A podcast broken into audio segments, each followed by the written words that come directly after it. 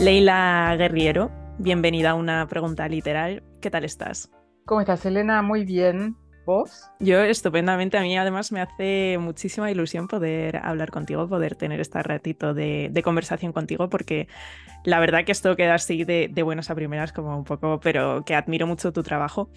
Y mm, y además con tus libros me pasó una cosa que, que, es lo que decía en El Guardián entre el centeno de los libros que cuando los sacabas te encantaría que el autor fuese amigo para poder llamarle y hablar sobre el libro. Pues por eso a mí esto me hace muchísima ilusión porque eh, tus libros sí que, y además los he comentado varias veces aquí en el podcast, o sea que me hace muchísima ilusión poder por fin tener este rato de conversación contigo. Entonces... espero no desilusionarte. No, vamos, no, no. Entonces, Leila, tú eres eh, periodista, eres columnista, cronista, escritora, también editora, que dicen que además bastante exigente, y, mm, está claro que, la palabra y la domesticación de la palabra es tu oficio, o sea, que, escribir es tu misión, tu vocación. Pero a mí una cosa que, que me interesaría saber es, ¿a ti te gusta leer? Sí, sí, muchísimo. O sea, creo que cualquier persona que escribe y no lee es, este, es, casi, bueno, una especie de camino a la extinción, ¿no? Digo, como escritor por lo menos.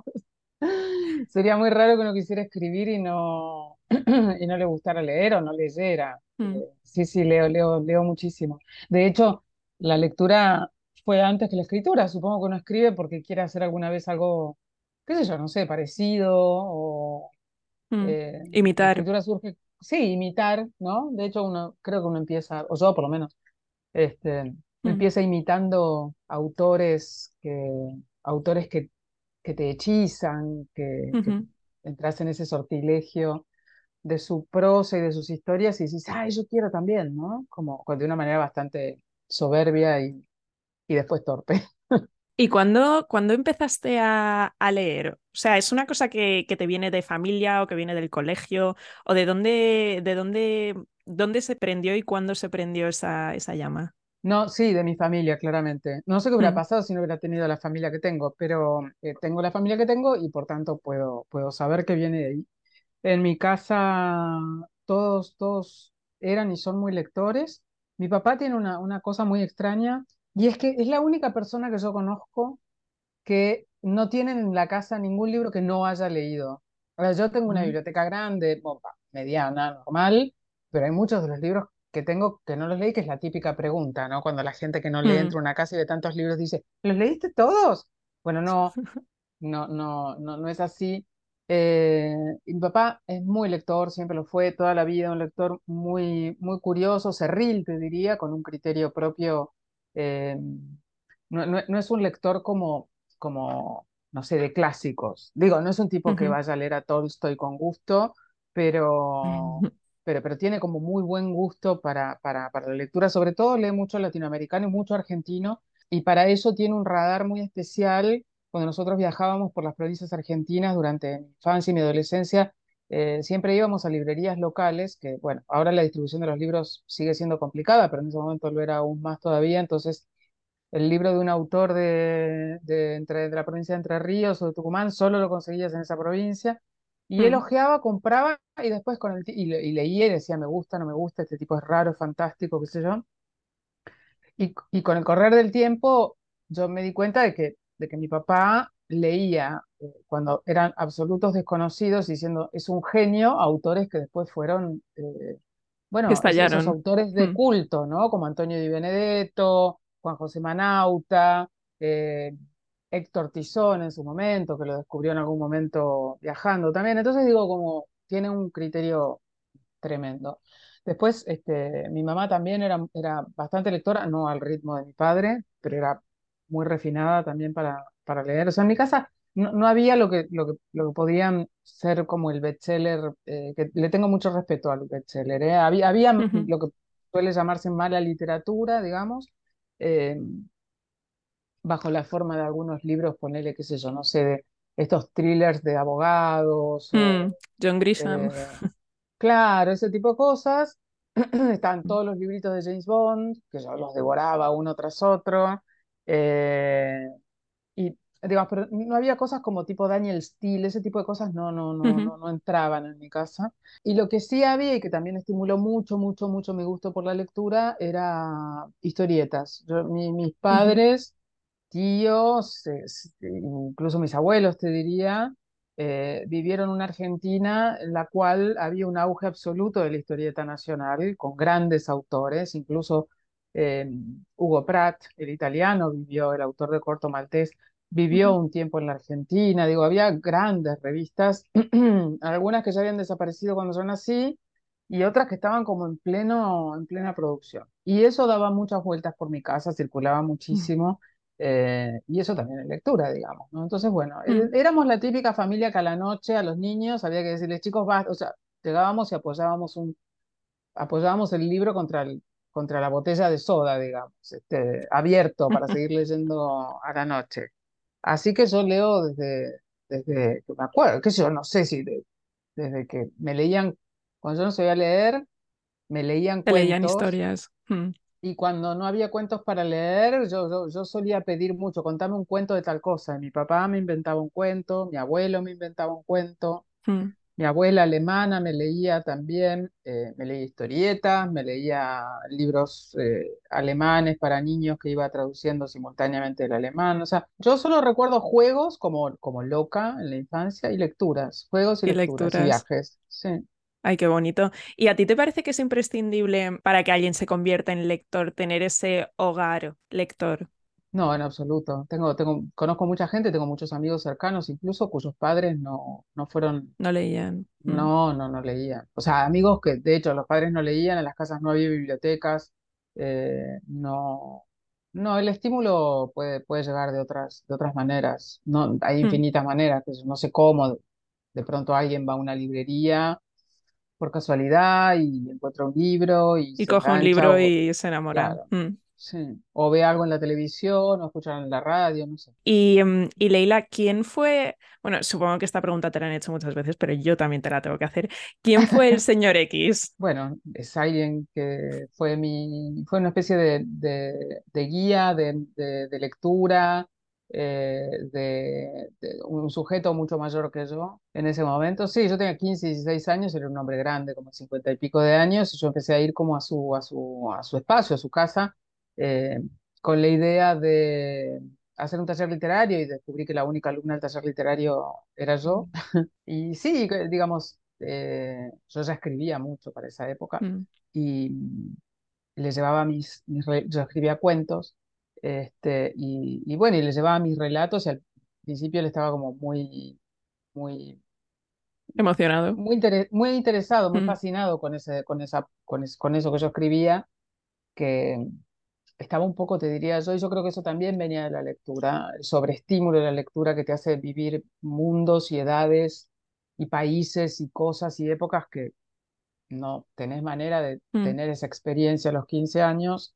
Eh, bueno, se encontró con alguien que escribía unos, unos textos sobre asuntos que no, que, que no podía conocer, digamos, ¿no? Digo, no sé, suponte por caso, una pareja X este, que tiene una crisis eh, matrimonial a sus 40 años de casado. ¿Qué mm, iba a saber yo a los 15 años de eso? mm.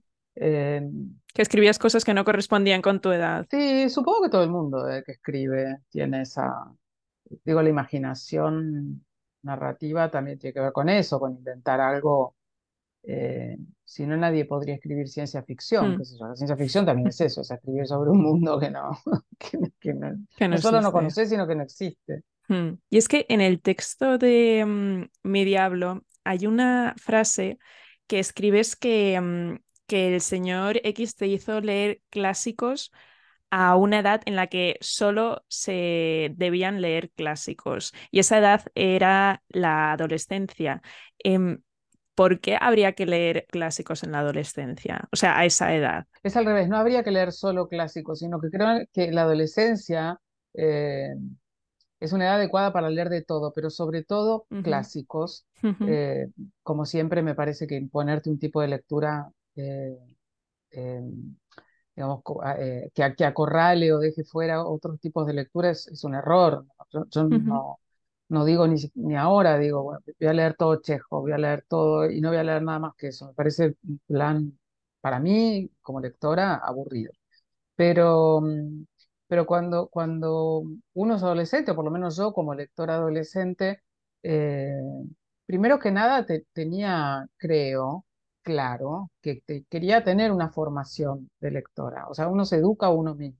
Y, y sabía que en esa formación tenía que haber eh, sí o sí eh, clásicos. ¿Cómo lo sabía? Bueno, porque yo qué sé, había muchos suplementos culturales en ese momento y la, la- la conversación cultural pasaba por, por, por, por nombres como Proust, por nombres como Thomas Mann, eh, Ujú. en parte, ¿no? Por supuesto también se habla de contemporáneos, pero, pero, pero yo sentía que tenía como, como que llenar esos huecos. Y me parece que la adolescencia es un buen momento para hacerlo porque, porque debo decir que muchos de esos libros son, son muy densos, son, son, son libros como que a determinada edad, después de que tenés una enorme cantidad de lecturas, incluso pueden parecerte este, como demasiado desvinculados de tu época. En una época en la que sos una especie de cuenco vacío, en- en- a llenar con todo lo que haya, este, leer un señor ruso que escribió sobre un tipo que se llama Raskolnikov en un idioma que te suena súper afectado para, para, para el momento y qué sé yo, que un señor que agarró y le golpeó a una mujer vieja, aparentemente sin ningún motivo hasta matarla, estás dispuesto como a, como a suspender la verosimilitud para leer cualquier cosa. Yo me acuerdo de haber leído Al arcipreste de Ita en español antiguo, por ejemplo, eh, el libro del buen amor, de haber leído la Ilíada y la Odisea, por ejemplo, eh, con, con, con todas las notas al pie que, que me contaban qui- quién era cada uno de los dioses. Yo, yo leía todo, decía Zeus iba al pie de página y Afrodita, plácate, este, esto, plácate. Y, co- y con una fruición y, un- y una, yo creo que es la curiosidad, que en ese momento está eh, completamente desplegada y también el desafío, ¿no? El decirte a vos mismo, eh, yo, yo puedo con este libro.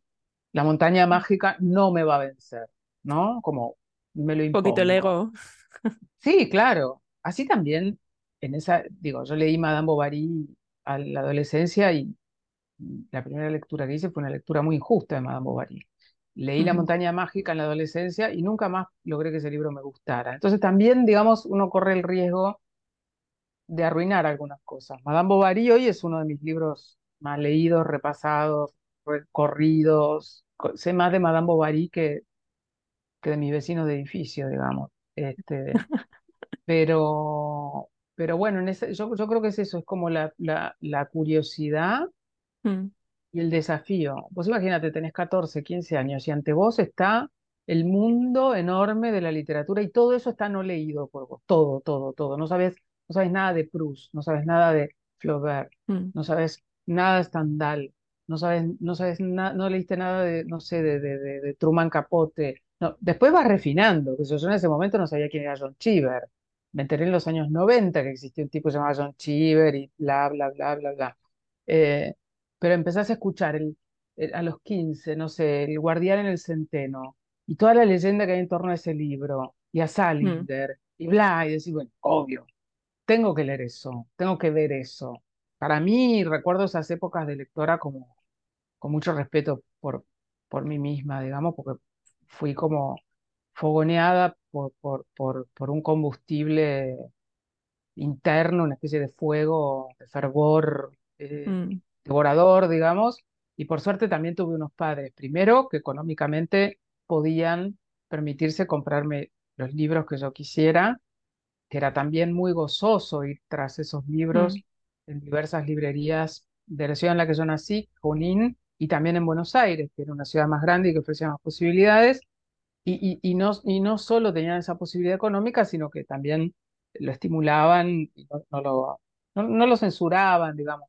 De hecho, como te digo, lo estimulaban, ¿no? O sea, como nos llevaban a librerías, eh, era un plan, vamos a la librería, no era cualquier cosa, era, había que disponerse a eso. Íbamos a bibliotecas públicas, la Biblioteca Paz y Trabajo, eh, que era una biblioteca socialista, este, íbamos a, a comprar libros usados, a canjear libros, a ferias en las plazas, o sea, eh, bueno, los libros estaban ahí Sí, que había toda una... Sí. Hmm. Y cómo, a mí una cosa que me resulta muy, muy curiosa es que tú ya desde muy jovencita tuviste por una parte ese fuego de la lectura y también de la escritura. ¿Cómo es que te decantaste por estudiar turismo? Sí, eso fue, mira, fue raro. La verdad es que la carrera estuvo muy bien porque me permitió hacer, a- tener un panorama de muchísimas cosas que después terminaron siéndome utilísimas a la hora de escribir no Ujú. ficción, que fue una cosa ¿En qué completamente sentido? fuera de cálculo. Bueno, yo en la facultad de la carrera de turismo estudié historia, para empezar, o sea, Mm, historia, digo, mm, eh, que es algo hiper útil cuando uno es periodista. Por mm. supuesto, no estudié historia como estudia un historiador, digamos, pero, pero sé Sí, pero tienes ciertos cimientos.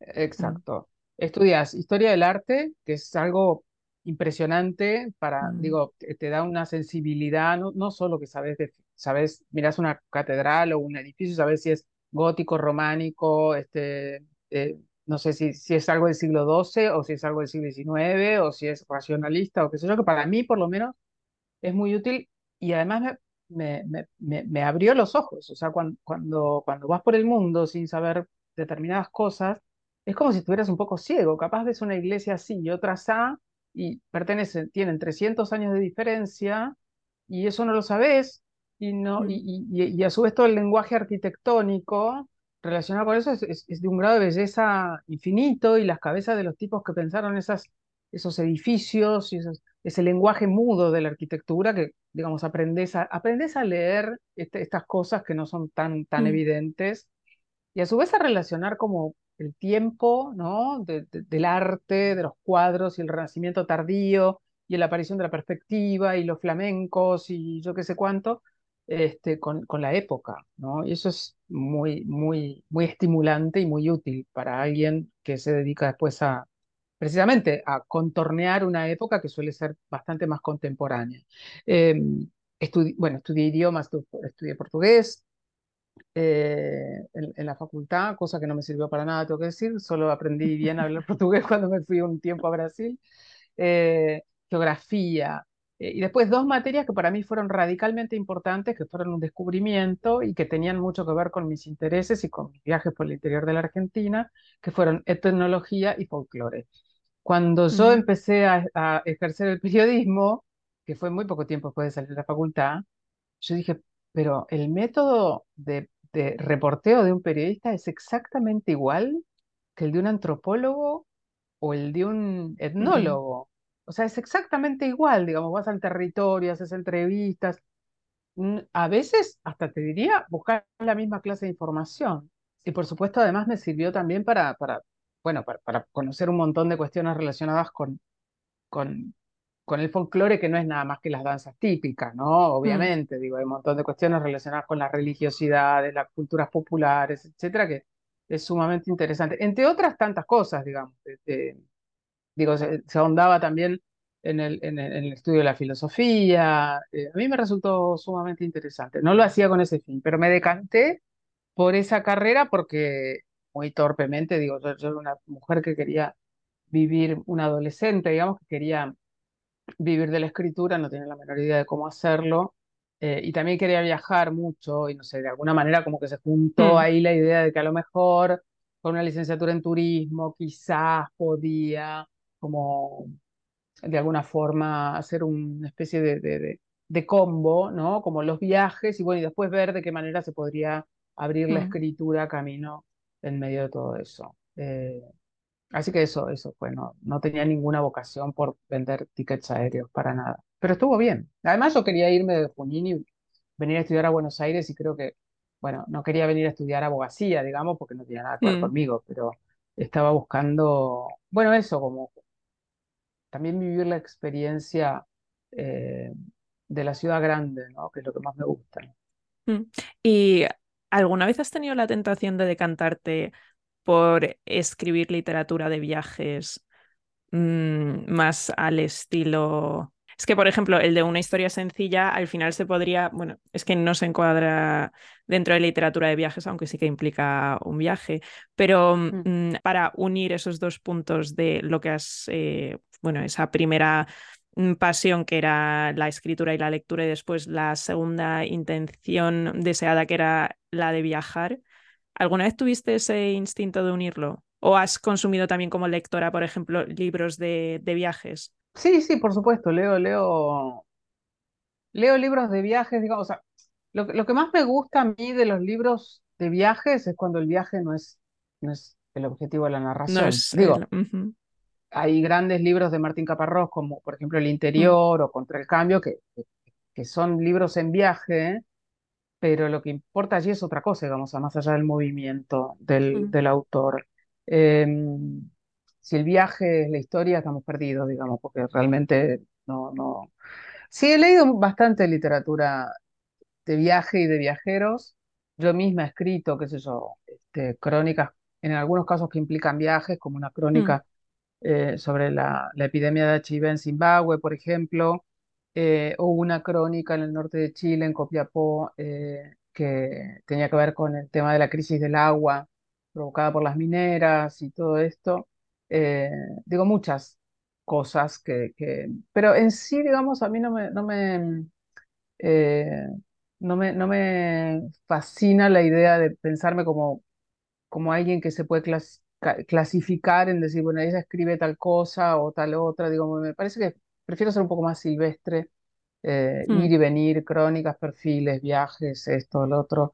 y, y, también suena como muy divino cuando uno escucha como es cronista de viajes, la gente se imagina, qué sé yo, no sé, como una especie de aventurero. Y la verdad es que escribir en viaje es bastante estresante. O sea, digo, hacer un texto. Yo, yo hace poco estuve en la Costa Brava en una residencia en, la Fundación Finestras, en, cerca de Palamos, precisamente haciendo un reporteo sobre eh, los años que pasó allí en la Costa Brava Truman Capote escribiendo a sangre fría, que es algo que pocos mm. saben, digamos, que lo escribió ahí. y, y, si bien no, no, el plan era que yo iba a reportear y no, no, iba a escribir allí, obviamente tomé apuntes y todo eso, pero, pero el hecho, yo, yo, estuve un mes y medio, lo cual es bastante tiempo, pero el hecho de saber que cuando yo me fuera, todo lo que no hubiera reporteado, lo que no me hubiera dado cuenta, lo que no hubiera podido ver por torpe, por falta de tiempo que yo se quedaba allí, eh, te provoca una ansiedad fuerte. Mm. No, o sea, el viaje tiene como una fecha de regreso. Hay viajeros que viajan y, y nunca vuelven, digamos. No sería mi caso. Yo necesito un lugar para volver. Entonces es bastante estresante la crónica viajera también, porque se termina cuando se cierra la puerta del avión de regreso a casa. Sí. Y a cantarle a. No, claro. No, hay queja después, ¿viste? Y em, Leila, una pregunta que a mí o sea, la respuesta la verdad que no me parece sencilla, pero a lo mejor tú sí que tienes una razón clara. ¿Tú por qué lees? O sea, ¿por y para qué? Creo que, creo que no, bueno, no hay una respuesta sencilla este, al por qué, nunca, de nada. ¿Por qué escribo? ¿Qué sé yo? Tampoco, un montón de cuestiones. Eh, y el para qué me, me da una sensación como de utilidad que yo no lo encuentro a mm. la lectura. No, yo no leo para, eh, para, para, por lo menos para producir, no, es que leo para inspirarme y escribir yo, o leo para saciar mi, mi, mi no sé, mi problema X, o, para encontrar soluciones, o... Ah, no leo para nada de todo eso, pero a veces es una mezcla de todas esas cosas también, digamos. Eh, yo creo que, yo creo que lo que uno busca en la lectura es el deslumbramiento, ¿no? O sea, digo, me, parece que uno busca, es, es, un buscador de, de, de, ese deslumbramiento. Y ese deslumbramiento mm. implica un montón de cosas. Implica estar en el mundo, fuera del mundo, completamente metido. No, siempre pasa, ¿eh? O sea, también a veces leo libros que me aburren. Digo, bueno, no sé, o, o se pone mejor o, se va a la pila de los aburridos. Creo que uno, en ese deslumbramiento, te decía, se amontonan un montón de cosas, este, que uno, uno quiere estar en el mundo, pero fuera del mundo, em, de alguna forma estar como em, suspendido de, lo, de lo que hay afuera.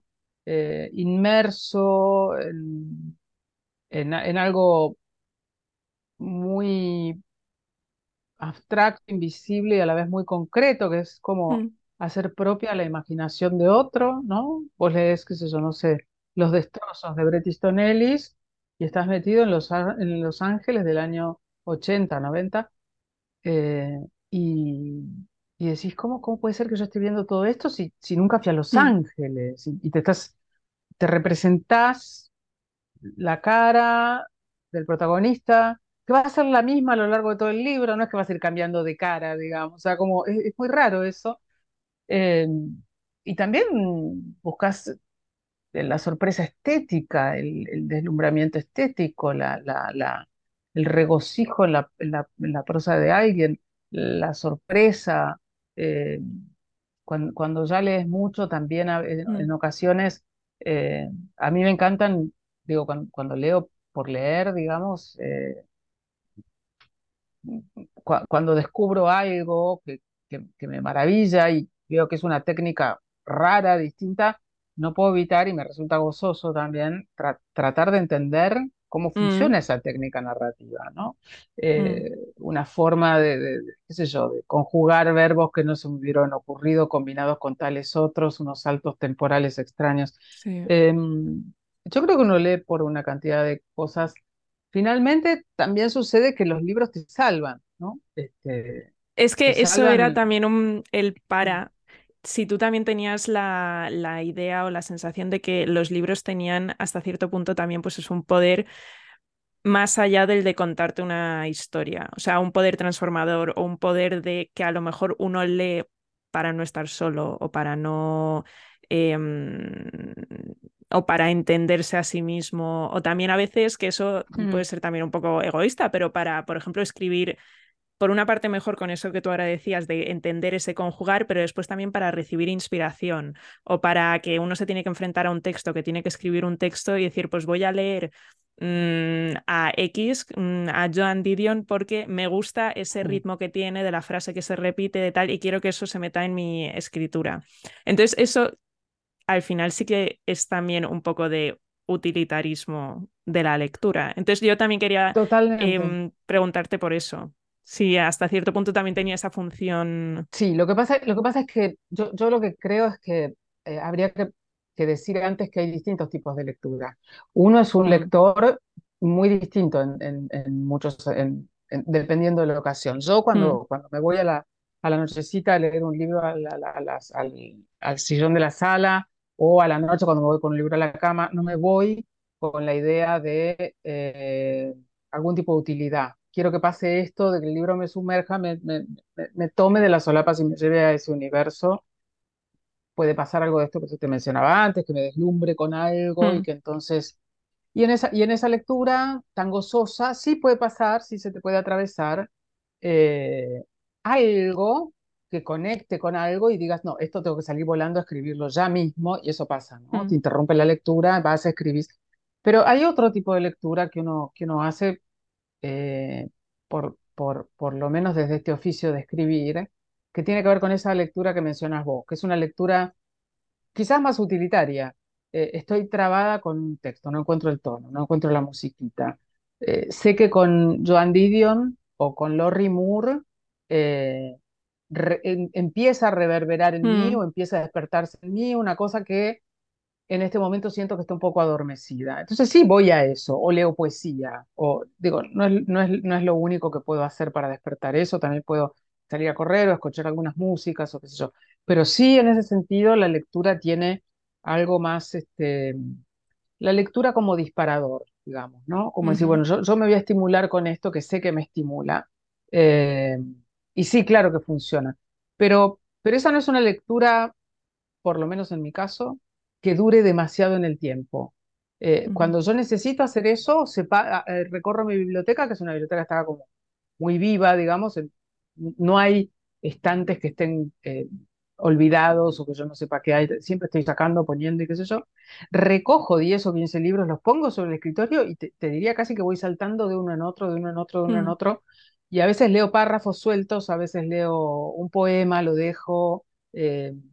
Y a veces después de todo eso incluso no pasa nada, pero todo va sedimentando, ¿no? Entonces, no es una lectura en la que yo me pase metida, ¿qué te diré? Dos horas. Eh, es, es algo más bien como un, como un, como un destello, ¿no? Eh, entonces son, son lecturas distintas. Lo mismo que leo distinto cuando leo un libro para, no sé, cuando tengo que entrevistar a un autor o a una autora y me tengo que mm, leer su obra.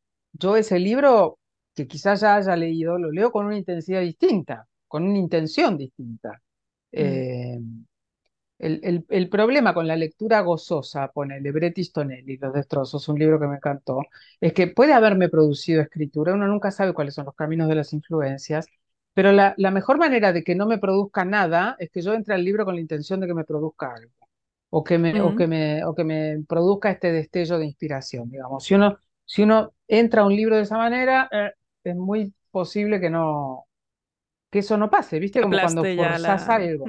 La presunción te aplasta. O sea, ya está, quiero que me encante, sonaste. Y es que ahora has mencionado muy de, de pasada la poesía. ¿Tú lees poesía? ¿A ti te gusta leer poesía? Sí, mucho, mucho. No, no sé mucho de poesía, quiero aclarar, ¿eh? Porque hay como una especie de malentendido últimamente que todo el mundo me llama para que yo hable de poesía. Yo, yo soy poeta, o sea, leo un poco, pero no. No, es que a mí me era también pensando en que muchas veces se puede, o sea, por una parte esa malinterpretación de yo, por ejemplo, yo leo poesía entiendo tampoco muchísimo de poesía y no escribo poesía, pero disfruto mucho leyendo poesía porque eh, me da, no sé, o sea, ciertas imágenes o cierto, cierta cadencia que en una novela o en una obra de ficción a lo mejor yo no encuentro. Pero es que a mí, mm, leyendo tus textos, yo, por ejemplo, a mí me resuena mucho Idea Vilariño, que a mí me encanta y cada vez que leo Mm. yo eh, algún, o sea, algunas columnas tuyas, pues me parece que hay mucho ese ritmo. Entonces, por eso a mí también me, mm, me interesaba saber si tú leías poesía, si, si era algo que, aunque no escribas, pero mm, sí que lees no como una entendida teórica de, de la materia, sino pues como una lectura, pues eso, por placer o por estimulación a nivel artístico. Leo, leo, leo mucho. De hecho, leo desde siempre. En mi casa, mi mamá leía mucha poesía, le gustaban eh, los poetas místicos, ¿viste? San Juan de la Cruz, o sea, todo, todo, todo- toda esa Mm, cosa así tan, tan eh, Santa Teresa, que eso te- a mí tam- también, ¿eh? Y, y la, la poesía de, de Góngora, de Quevedo, que, que en el colegio este, mis compañeros agarraban la cabeza porque no entendían nada. Y claro, para alguien que nunca leyó eso, puede sonar incluso como no solo enrevesado, sino engolado y viejo, mm, ¿no? Y a mí me parecían tan emocionantes, incluso, bueno, digo, me daban risa, me, me entrenó mucho el oído eso, la, la poesía rimada, la, y me parecía muy emocionante. Con los años, bueno, todo eso se mantuvo, después llegué a leer a, de la mano de mi padre, a leer a Rimbaud, que me pareció un deslumbramiento y yo, y yo creo, ves, ahí lo leí en la adolescencia y yo creo que lo entendí mejor en ese momento, entender en el sentido de, de- de encajar el golpe de la emoción. Pero la poesía no hay que leerla con la intención de entender eh, que ahora. Yo leo algunas cosas ahora de Rambo y digo que tampoco hay muchas, sabes que se murió jovencísimo y abandonó la escritura a los, no sé, 18, 19 años o 17. Pu- Puedo entender, ¿eh? Sigo, sigo teniendo esa cosa estética de, de leerlo y leer versos. Y Pero digo, ¿cómo hice yo para leer este libro de corrido? Porque así leía yo poesía en ese momento, ¿no? Agarraba un libro y ¡buah! lo leía todo, ya no leo la poesía así. Eh, qué, qué capacidad de conexión, de, y me debo haber conectado mucho porque es un, para mí, es como uno de los autores fundamentales de, de mi, de mi formación, digamos, ¿no? O La Tierra Yerma eh, mm, la- o La Tierra Baldía, como se llama también, de T.S. Eliot, un poema complejísimo, lleno de, es motivo de estudio, qué sé yo, yo, yo no sé, para, yo me pasé mucho tiempo de chica leyendo ese poema que me parecía fascinante, una cosa tan misteriosa, tan... Entonces, sí, siempre leí poesía, después, bueno, por supuesto, este, con, con- con el paso del tiempo uno va buscando mm, cosas menos evidentes, ¿viste? Qué sé yo, durante la adolescencia, todos los poetas españoles, Lorca, Machado, Miguel Hernández, me sigue pareciendo una obra emocionante y, y hermosa y descomunal. Después te vas poniendo un poquito más compleja, digamos, qué sé yo, empezás a leer a poetas más raros, John Ashby, este, Simic, eh, Denis Levertov, eh, Wisława Szymborska, Louis mm, Gluck, eh, Sharon Owens, mm, Sam Carson, eh, y hay cosas que me gustan mucho, a veces compro un libro de poemas por un poema que leo así de parado en la librería y me doy cuenta que el resto del libro no me va a gustar, pero me lo compro igual, porque conecto de una manera muy... La poesía es como, viste, como, como tener un, como, como, no sé, Un como... cable de alta tensión. Sí, sí, no me gustan mucho las metáforas con la electricidad porque me, me recuerdan momentos muy feos de este país, digamos, pero, pero, pero sí, es como, de alguna forma, es como un, sí, es como una, como una descarga, como eh, como si te echaran polvitos mágicos, viste, así muy naif, muy como que quedas, el, el poema se te viene encima, es muy impresionante Mm, eso, muy impresionante. Entonces sí, leo mucho, pero, pero claro, la vez pasada vino a mi casa un taller de periodismo que doy eh, presencial, un gran poeta argentino que es Fabián Casas. Y, y, nos, y le pedí que viniera a dar una clase sobre poesía al grupo de periodistas que, que me acompaña desde ya mucho tiempo. Y la verdad es que, claro, escuchas hablar a él de poesía y decís, o sea, yo estoy haciendo los primeros palotes, ¿no? Eh, fue, fue fantástico, fue una cosa mm, impresionante. Nos descubrió, a mí por lo menos me descubrió, porque había gente que la conocía, a una poeta argentina maravillosa, que se llama Elena Aníbali, eh, y que, y que hay que recomendar que esa mujer se lea, por favor, porque es, es, es tremenda, es una poesía que está ahí como en el filo de lo religioso, lo, lo, lo mundano, es tan, tan, tan extraña y tan simple a mm, la vez.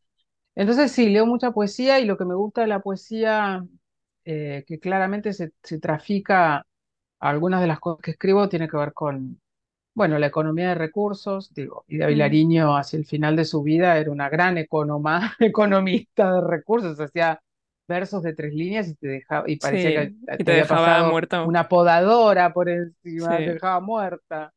Este, la- y, la, y la imaginación para incrustar la palabra más inesperada, sí, Mm, ¿no? En, en, un- en un verso que viene como, bueno, tranquilo que yo y de golpe, páfate. Y decís, wow.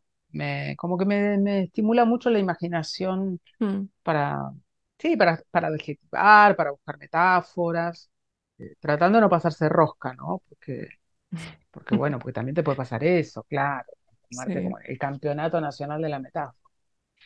Y ahora que comentabas lo del poeta argentino que fue a dar la, eh, la clase sobre poesía a periodistas, ¿qué crees que puede aprender un periodista de la poesía? ¿Crees que hay también un prejuicio dentro de los periodistas de ah, no leer em, demasiada poesía o demasiada novela porque están más enfocados en el ensayo o en lo que está pasando ahora mismo, de mm, lo que sale en el periódico, y dicen esto es innecesario para nuestro oficio? Mira, puede ser, no sé.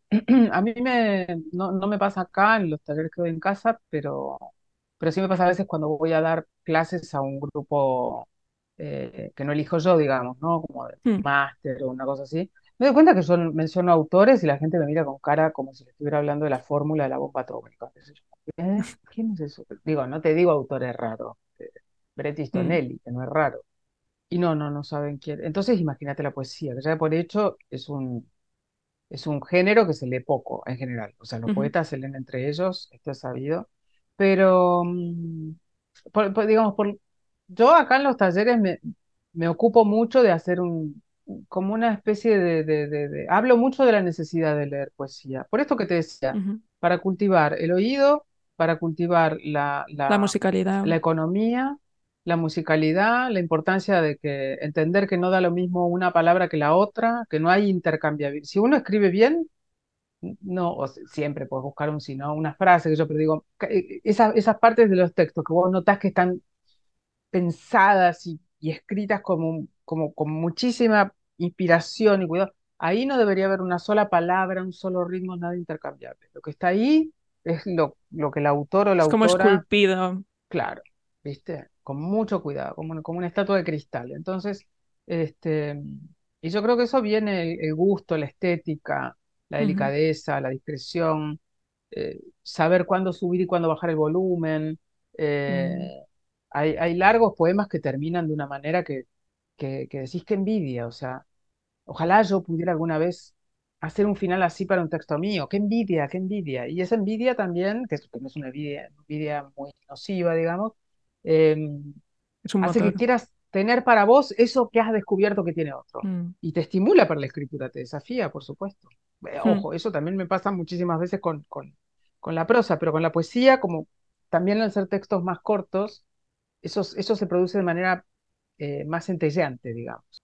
Y tengo una duda y es, tú escribes mucho eh, también periodismo literario y ahora hablando pues de mm, tomar pues partes de la poesía o a lo mejor también algunos recursos de la, de la ficción, de la novela, ¿dónde está el límite para que, para que el periodismo sea periodismo o sea arte?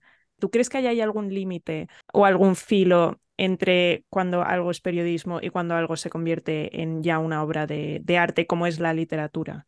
Lo que pasa es que el periodismo es literatura, pero es literatura de no ficción, o sea, este género en particular, ¿no? No, no estamos hablando de las noticias, las noticias no, no, no, mm. no puede ser literatura, está hecha para otra cosa, es otro género completamente distinto.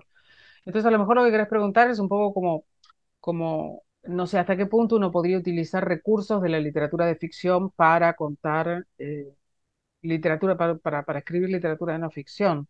Eh, para mí ahí el límite es el invento, pero un texto de no ficción, un gran texto de no ficción, un libro de no ficción como, como Hiroshima, por ejemplo, eh, como, como, como El Interior, que es un libro maravilloso de mm. Caparrós, El Hambre incluso, eh, a mí eso es arte. Pero arte no quiere decir que sea... a ver, digo, ¿dónde colocas todas esas fotografías estupendas de Martin Parr, por ejemplo, un gran fotógrafo británico que, que, toma unas fotos con una mirada y con una ironía eh, tremenda de distintas cosas. Bueno, eso es arte. O sea, el tipo no, no, no, eh, es arte y es un reflejo, de, es un retrato de la realidad. Eh, un, un, gran documental audiovisual. no es artístico eso, claro que es artístico. Eh, no, se, no se inventan nada. Van a la realidad, ruedan, graban, sí, ponen cámara, ponen luces, hacen entrevistas. El resultado final es no ficción.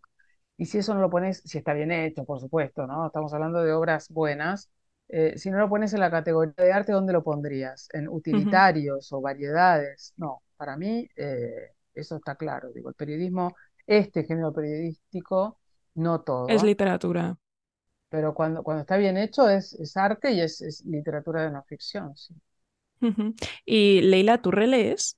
¿A ti te gusta releer? ¿Hay libros a los que vuelves mucho? Sí, sí, sí, sí, sí, releo, releo. Eh, de hecho, este año estuve viajando casi 50 días por, por fuera del país y me llevé algunos libros que no había leído y me llevé también libros para, para releer que me han gustado mucho en su momento. No, no releo tanto, ¿eh? No, yo prefiero como leer cosas, cosas nuevas, este, pero, pero hay libros que los, hay libros que los he releído muchas veces por gusto y otros los he tenido que releer muchas veces por, por, por el oficio, por el trabajo, Vuelto eso, o, o, incluso también porque los he leído una vez o dos o tres porque eh, una vez porque me han gustado, otra vez porque los tuve que reseñar o entrevistar al autor, y otra vez más porque me pidieron un prólogo o un, o un posfacio para ese mismo libro, suponte, qué sé yo. Pasa, pasa mucho eso. Me ha pasado, por ejemplo, con un libro clásico de periodismo eh, argentino que se llama Operación Masacre de Rodolfo Walsh. Eh, un libro que leí primero por, por, por querer, después por, por, por analizar, porque escribió un texto sobre Walsh, después de vuelta porque tuve que escribir otro texto más sobre el libro, o sea, como que después lo, lo, miré varias veces y siempre lo estoy mirando porque lo suelo citar mucho en conferencias y charlas y todo eso. Y después mm. hay libros que releo por gusto, como Madame Bovary. Yo cada tanto releo Madame Bovary. He releído clásicos, así como hay clásicos que sé que me han gustado muchísimo en su momento, como Los Hermanos Caramazo, por ejemplo, y nunca lo releí, nunca. En ocasiones porque también me quedó un recuerdo tan hermoso del tiempo en que lo leí y, mm y del estado del alma en que lo leí, que siento que es un poco también dar un... Eh, no, no, no creo que no, que, que, no me fuera a gustar el libro si lo leo ahora, mm. es una obra magistral, pero, pero a veces me pasa eso, digo, ah, voy a releer esto y después digo, no, eh, es como eso de no volver a los lugares donde uno ha sido feliz, por si acaso, para no emborronar el, recuerdo. Pues Leila, entramos en, la radiografía del lector, en las preguntitas un poco más cortas. Entonces, un libro que, mm, que esté ahora mismo en tu mesilla de noche y al que le tengas muchas ganas. el último libro de John Irving que me traje de. España y que publicó Tusquets y se llama El último telesilla. El título no me gusta, ¿eh? Eh, quiero aclararlo porque yo creo que alguien debería haberle dicho a John Irving que ese título no, no, no. Eh, pero, pero siempre, siempre, siempre es maravilloso tener un libro no leído de mil Mm, páginas sobre la mesa de luz de John Irving. Ojalá, ojalá lo hiciera más seguido. Eh, Igual digo, es un autor que en los últimos años ha sido muy desparejo, pero a mi criterio, ¿no? Eh, pero ujú, es un autor que yo quiero, quiero profundamente ese autor. Me, me conmueve, me, me- parece maravilloso y me, y me parece que te- es uno de esos tipos que yo diría, me, encantaría tomarme un café con John Irving. No sé, mm. como que intuyo que debe ser una buena, un buen tipo, Un tipo majo. un tipo majo. Un libro que te haya hecho feliz. Un libro que me haya hecho feliz. Ay, qué sé yo, son tantos. Pero no, pero sí recuerdo uno que, ¿ves? Ese es un libro que hizo completamente feliz. Se llama El vino del estío y es un libro, una novela de Ray Bradbury que leí siendo muy chica en mi casa de Junín, muy chica, qué sé yo, 13 años, suponte 12 por ahí. Y, y me acuerdo que fui muy feliz leyendo. No sé ni de qué se trata, no, no, no te puedo contar porque me, me olvidé, digamos, y ese es un libro que no, no, no releería nunca, porque lo leí durante el verano y como el título, eh, Mm. digamos, indica, es un libro sobre el estío, sobre el verano, y, y yo, recuer- yo recuerdo que ese libro me iba O sea, se- eran veranos que se iban multiplicando. Yo estaba viviendo un verano maravilloso y además leía este libro que hablaba de, de- seguramente, supongo yo, un verano maravilloso en el que había vides y sol y seguramente habría algún conflicto, digamos, porque si no una historia es un plomo, pero, eh, pero, pero ese libro me hizo muy, muy, muy feliz. Debe haber habido muchísimos otros, incluso mucho más, este, mucho más recientes, digamos. Eh, de hecho, yo creo que cualquier libro que lea y que me haya gustado mucho, aunque sea un libro espantoso en, en- en lo que cuenta, como los, los destrozos de Bret Easton Ellis, es un libro que a mí me hace ¿Qué te feliz, hace ¿no? feliz? Y sí, qué sé yo, un libro, un gran libro de terror como It de. Stephen King. O sea, es un libro de terror y cuenta cosas espantosas y hay gente mutilada y el payaso y bla, pero, pero mientras lo estás leyendo, no sé, o sea, no, no, no, sos feliz, es así. Mm, eh, mm. muchos de los libros de Irving, El mundo según Garp, Oración por Owen. Oración por Owen cuenta una historia tristísima. Sin embargo, yo lo recuerdo como un libro que me hizo muy feliz cuando muy feliz. Mm. Un poemario o una antología a la que siempre vuelvas. Un poemario, una antología a la que siempre vuelva. Eh, bueno, vuelvo mucho a un libro que se llama Ararat, de Louis Gluck, eh, que publicó Pretextos mucho antes de que Louis Gluck fuera premio Nobel. Ese libro Mm, vuelvo muy seguido. Leo también muy a menudo eh, varios de los libros de, de poesía de un poeta chileno que se llama eh, Claudio Bertoni. Eh, vuelvo también mucho a los dos maravillosos libros que tengo de otro poeta maravilloso chileno que se llama Matías Rivas. Eh, sobre todo, bueno, hasta hace poco volví al primero, Un muerto equivocado, que es un libro espléndido, y ahora se sumó el que acaba de publicar, que es otro, otro libro maravilloso. Leo, eh, ¿qué más leo? Ah, porque tengo el estante de poesía por aquí atrás. Más que a un libro, te diría que vuelvo, vuelvo a poemas, algunos poemas de Héctor Biel Temperley, Hospital Británico, por ejemplo. Poe- poemas, poemas sueltos, ¿no? eh, mm, de, de una poeta argentina que se llama Irene Cruz, a los de Fabián Casas, eh, bueno, no sé, mucho. Eh, y hay un libro que me gusta mucho, mucho, mucho, de una poeta que ahora está de moda, que se llama Sharon Owens, y mm, el libro de ella se llama eh, El salto del ciervo. Y después también leo bastante la poesía completa de Idea Vilariño, que me parece una poeta muy mm, increíble, pero la voy escanciando un poco de a, un poco de a poco, digamos, eh, porque es, es muy, es muy contagiosa idea, muy contagiosa. Mm. Eh, entonces, sí. eh, y después leo mucho, hay libros de prosa poética sin que sean poesía.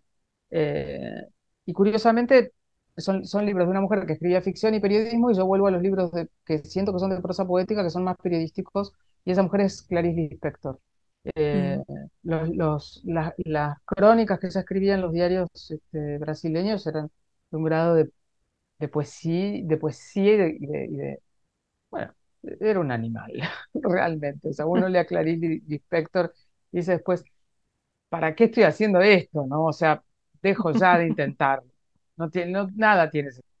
¿A ti te pasa eso al leer, tener ese pensamiento de por qué estoy yo escribiendo cuando ya alguien ha hecho esto? No, lo digo un poco en broma porque pero sé, sé que es un sentimiento que acompaña a muchos colegas. No, no, a mí no me pasa Mm. eso. Soy, ¿A ti no te pasa? bastante. No, pero no porque crea que soy. No, no tengo ni- ninguna. A ver, no, no tengo ningún pensamiento relacionado con soy mejor que. No, o sea, claramente. No, pero es como algo que ni pienso. O sea, lo mío no es en competencia con Mm. ni para ser mejor que. Este, sino que me gusta hacerlo, lo hago, lo hago lo mejor que me sale. eh, y digamos que no tengo ningún motivo para dejar de hacerlo mientras va a seguir haciéndolo. O sea, salvo que algún día salgan con cartas a la calle y me digan, por favor, Leila, deja de pasar vergüenza, ya, ya, olvídalo, no es lo tuyo.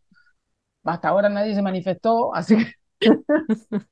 Pero no, no, yo soy una persona bastante, muy, muy, muy segura, Mm. eh, pero sobre todo porque creo que esa seguridad proviene del hecho de que yo no, no vivo comparándome ni traumatizada porque fulano de tal... eh, es un, digo, no sé, si no de Shakespeare para acá o de Cervantes para acá, nadie tendría que haber movido Un una dedo. tecla computadora ni un dedo, claro. Un- una última lectura que haya merecido la pena. Bueno, tres podría mencionar, eh, que son como la misma, porque fueron una tras otro y es muy raro encontrar en un año una tríada así tan... A veces es difícil encontrar en un año un libro que, que te haya resultado Mm. fabuloso. Y este año encontré tres. El primero es Los Mm. destrozos de Bret Easton Ellis.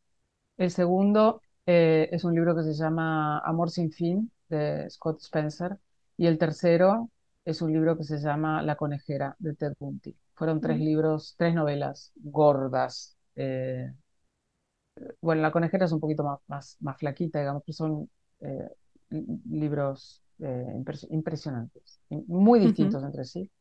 Este, y, y dos de, bueno, a Bret Easton Ellis lo leí mucho siempre desde American Psycho, o sea, lo que me deslumbré, lo leí en estreno, digamos, o sea, lo leí cuando se publicó, este, y, y de ahí fui hacia atrás y después seguí leyendo todo lo que publicó y Ujú. nada, siempre es un genio, es uno de esos tipos como, como David Foster Wallace, ¿viste? Que marcan algo, o sea, no, Mm.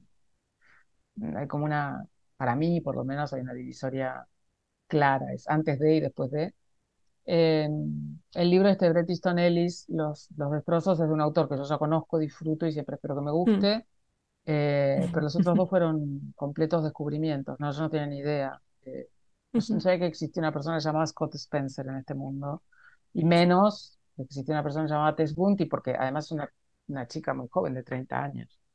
Mm. Este, y y me, me resultaron bien deslumbrantes y súper distintos porque el de, el de es una historia horrorosa. Mm. eh, y si bien en los otros también hay, hay crudeza y todo eso, son casi te diría, bueno, uno una historia de amor y el otro una historia de una especie de misticismo. eh, sí, muy, muy, muy interesante, muy interesante. Un libro que deba leer cualquier periodista. Un libro que deba leer cualquier periodista. Y yo, yo diría como, como, a mí me parece que Hiroshima, por ejemplo, es un libro de John Hersey, es un libro que, Mm. que que hay que leer, no solo porque es estupendo, sino porque además es, este, bueno, fue publicado en el año 1946 y es como una, si uno, si uno lo lee como para, no sé, aprender, ponele, tiene un montón de cuestiones relacionadas con el punto de vista, el cambio de punto de vista, este, la reconstrucción, eh, la estructura, es súper, súper interesante. Y después además puedes leer un poquito acerca de cómo se hizo ese libro y quién era Hersey y, y lo que Mm. significó ese libro en su momento, eh, me parece que mucho mejor. Una temática sobre la que te gustaría que se escribiese más. Mira, yo, yo creo que me gustarían dos cosas. Primero que nada, que en, lo- en los grandes premios de periodismo se le dé chances también a temas que no tengan que ver, que son, y está bien, ¿no? O sea, digo, que, que, que, se visibilicen esos temas y todo. Sie- sie- siempre los como súper conflictivos o sangrientos, los que ganan los premios más, más importantes. Me gustaría también ver alguna vez un gran perfil de un músico un, o un pintor o, o una crónica sobre, qué sé yo, la escuela de ballet del gran teatro europeo de, o, o latinoamericano, no sé, digo, obviamente algo que esté bien. Pero como que el tema cultural, viste, es como algo que no, ah, no, eso, Mm. o sea, por ahí llegan a una mención.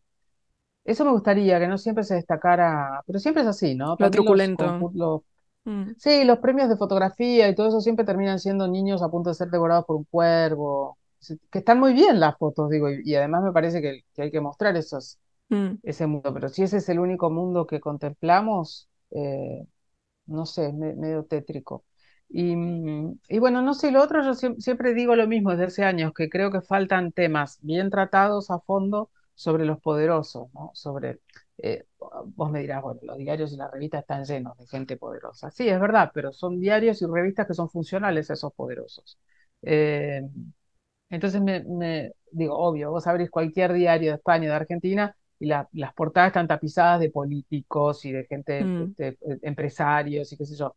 Pero, pero sabemos muy poco de esa gente, en el fondo. O sea, solo aparecen en las noticias. Entonces digo, como que hacer una cosa más profunda en torno a esa gente, ¿no? Como perfiles profundos, crónicas profundas, mm, sobre gente como muy poderosa y también muy poderosa económicamente, ¿no? Grandes empresas, digo, saber quiénes son, cómo piensan, eh, dó- dónde van, cómo, cómo viven, dónde viven, cómo toman las decisiones. Todo ese mundo es un Mm. mundo completamente, o sea, nos Desconocido. parece, Mm. nos parece que lo conocemos pero es mentira que lo Pero en conocemos. O sea, lo realidad. conocemos mm. porque lo vemos todo el día en los diarios y porque los presidentes y los ministros y los diputados y los millonarios salen a hablar todo el tiempo por la televisión a decir cosas que en verdad eh, les conviene decir.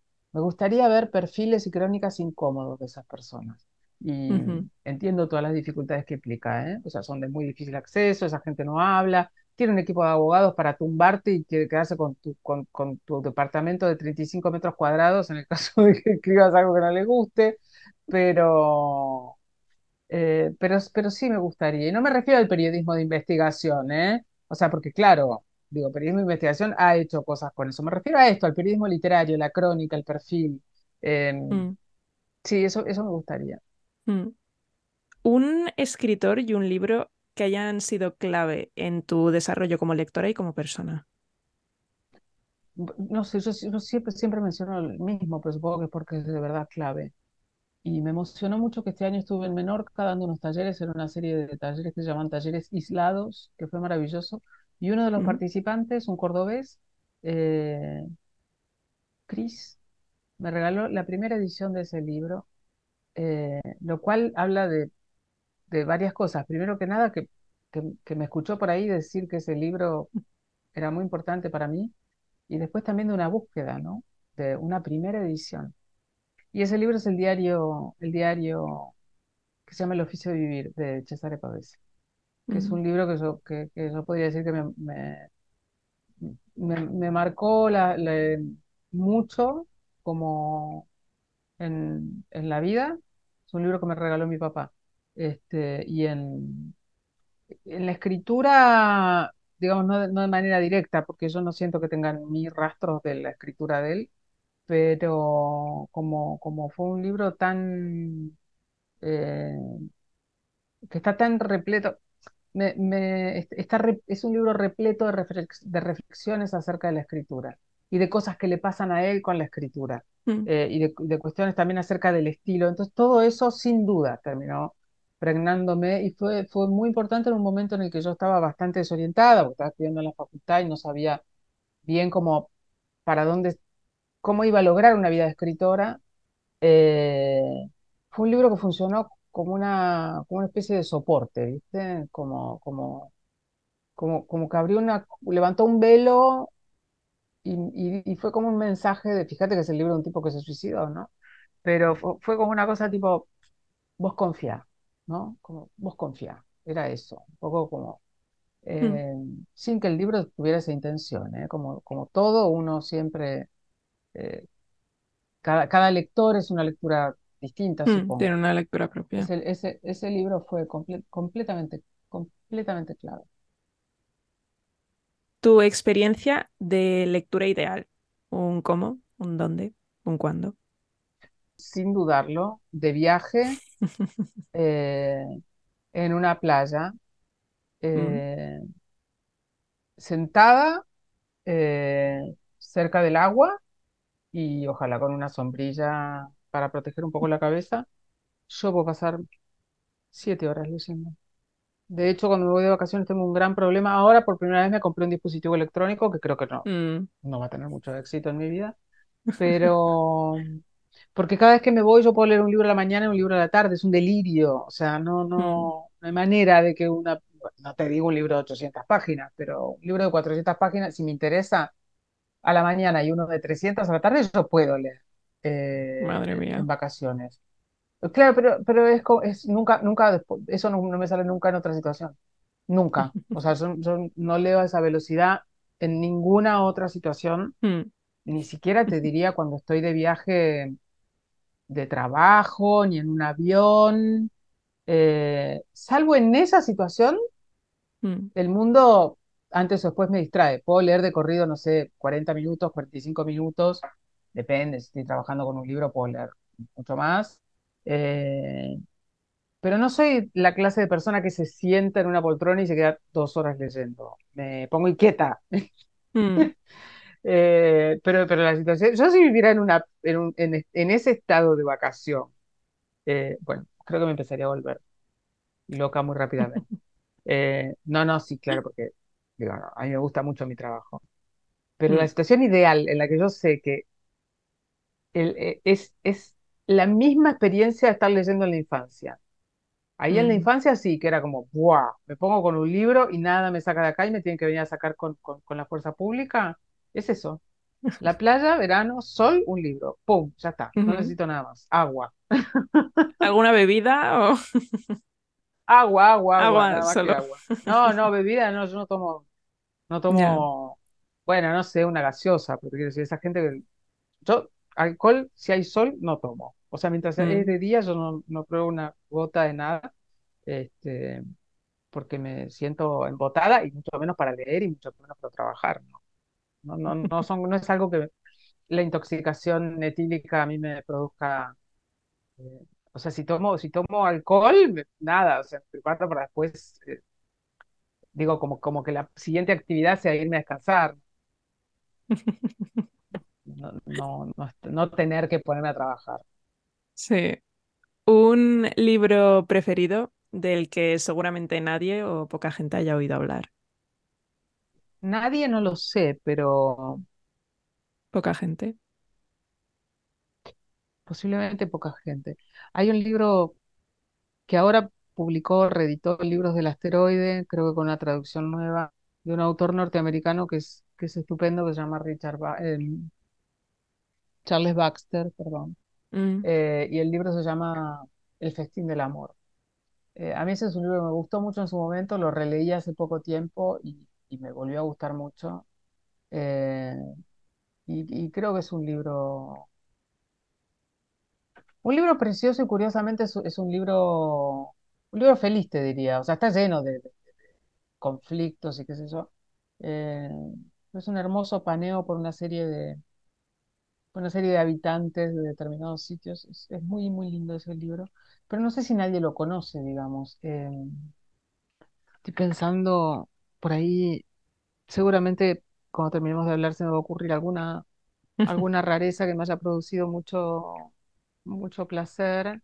Eh, Y hay otro libro dentro del cual yo fui muy feliz durante un tiempo bastante prolongado, eh, que es de un autor más conocido por ahí que se llama Michael Chabon y el libro se llama Las aventuras de Cavalier y Clay y es un libro que a mí, a mí me encantó. Primero que nada me sorprendió que me gustara tanto porque tiene, tiene una cosa muy extravagante que, que a mí sue- podría haberme producido un rechazo y es, y es que entre los personajes del libro está el golem. O sea, un libro con un golem es como raro. Eh, ese, ese libro me, me gustó, me gustó, me gustó mucho. Este, y después, bueno, no sé, hay, hay una, pero yo creo que ese libro sí es muy conocido. Es- Para mí fue un libro importantísimo, importantísimo, importantísimo, importantísimo. Y el autor eh, es un gran autor contemporáneo, se llama Jeffrey Eugenides, mm, Eugenides se escribe, y el libro es Las Vírgenes Suicidas. Ese libro es...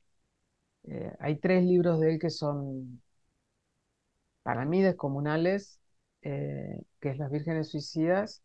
eh, el otro es La Trama Nupcial y el otro es eh, Middlesex. Mm, son tres novelas impresionantes. Creo, o sea, él es más conocido, pero no es un autor popular, digamos, ¿no? mm. Como, no sé, como Paul Auster o son como gente que Sí, es menos de buenos, culto. pero, Mm, pero más, más conocidos, sí, sí. Sí. Un libro que ayuda a una persona que acaba de finalizar sus estudios a entender el mundo un poco mejor, ya sea a nivel humano, a nivel laboral. O sea, que acabe de acabar sus estudios y tú mm, le dices, toma, tienes que leer esto. No, creo que, creo que no le podría prescribir un libro así a, a nadie. Nu- nunca le di a nadie un libro diciéndole tienes que leer esto para nada. Eh, no sé, le recomendaría un buen libro. Capaz le daría un libro de poesía de... eh, lo que pasa es que se va a terminar de, de encantando pensando que para qué estudié, pero yo, yo creo que le daría un libro, un libro de poesía y un libro de columnas de la misma persona, de Fabián Ujú, Casas, eh, que me parece que es un tipo que tiene, eh, ti- tiene como dos cosas que pueden parecer in- in- inconciliables y una es como una, una profunda, como una, como una profunda cosa así muy oscura, muy, muy desencantada, muy escéptica, unida a una entrañable amorosidad por nuestra especie. O sea, no desprecia al ser humano, digamos, es muy, muy, una conexión a eso. Sí, eso creo que le regalaría. Creo, creo que son libros que,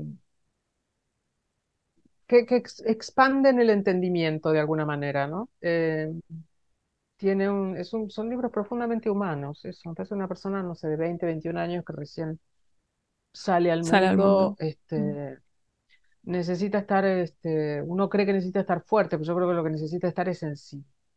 Y mm. me parece que eso, que eso podría ser bueno. Pues Leila, vamos ya con la última pregunta. Un libro que regalarías sin parar. Creo que cualquiera de los que mencioné antes. Pero había una época en la que yo regalaba mucho un libro X y ahora no me puedo acordar cuál es.